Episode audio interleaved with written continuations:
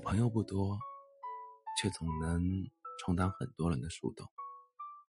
可能是因为总喜欢独来独往，所以我的处境总是让身边的人觉得安全，并放心的跟我讲一些他们自己的故事。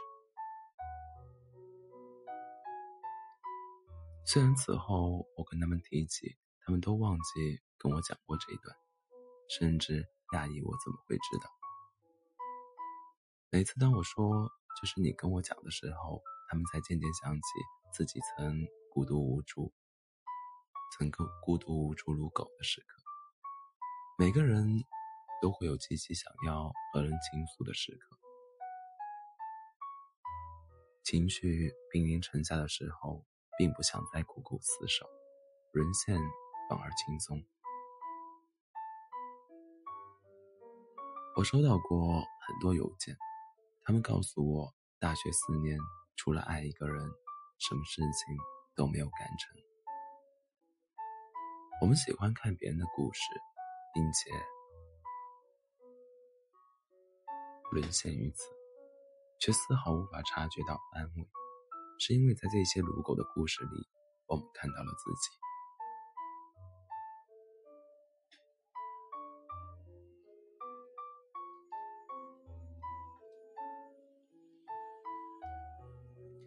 又到了一个毕业季，昨天的一封邮件，一个女孩告诉我，她和她的男朋友恋爱了整个大学，两个人不是同一个地方的人，却有共同的好友。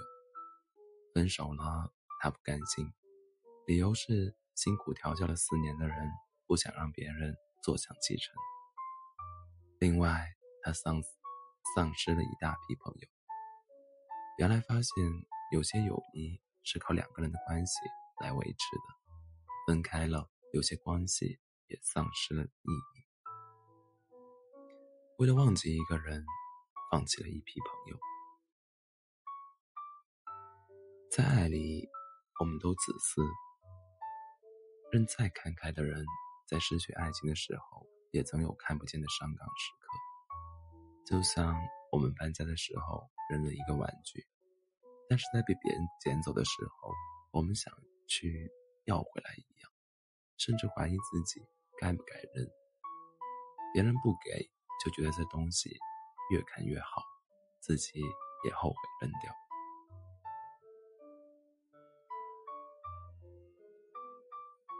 每个人都带着故事，走进他人的故事里。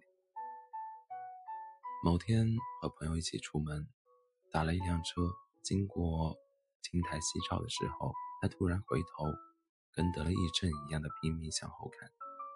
我说：“你干嘛呢？”回过头就见他泪流满面。我问他说：“怎么了？”他说：“他刚看见一个人，长得和他特别像，旁边牵着另一个姑娘在过马路，跟当时他牵着自己一样。”我说：“别难过了，他人在上海呢。”他说：“就是因为知道那个人不是他，才难过，因为他以为他不爱他了。原来，如果真的看到他和别的女孩在一起的时候，他竟然如此嫉妒和难以释怀。我们很难想象遇见前任时候的情景。有的人会说，那就大方的打个招呼；有的人会说，会当做不认识一样走过。”有的人说，甚至来不及去打一个招呼，因为大脑需要接受新的事实。曾听过一对来自中戏的情侣的故事，故事的主角给我发了邮件。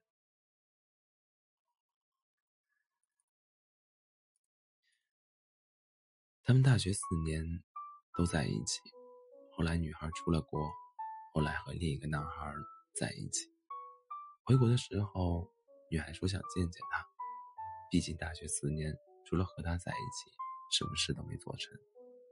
男孩说好，哥们怂恿他带上避孕套，做不成朋友，也要操一回往事。结果在见面的时候，他看到了女孩胳膊上和他的情侣纹身被洗掉了，留了一块疤。男孩问她：“是你男朋友让你洗掉的吗？”女孩说：“对。”男孩问她：“疼吗？”女孩说：“疼。”然后男孩就什么都不想再做。他们俩在二十四小时的酒馆里聊了一晚上，像在弥补一个因为毕业匆匆没有好好道别的正式分手仪式，又像是一个快死掉的人在脑子里放电影一样，放两个人的过往。男孩喝了很多酒，第二天醒来，女孩已经走了，面前放着一个他们大学四年的相册，最后一页写着：“相濡以沫。”不如相忘于江湖。我们总有几年或者某一个时刻爱过一个人，也曾会问会问对方会不会永远爱我。但在互相拥有，就以为能拥有，搀扶走过接下来的路。不过，只是希望要那一刻，无论是否永远，那个人。都在眼前，伸手可及的地方。有人会觉得，在正青春的这几年，毫无表保留的爱过一个人，耽误了很多事情，拒绝了很多诱惑。要我说，这几年，于很多人来讲，也并不是一事无成。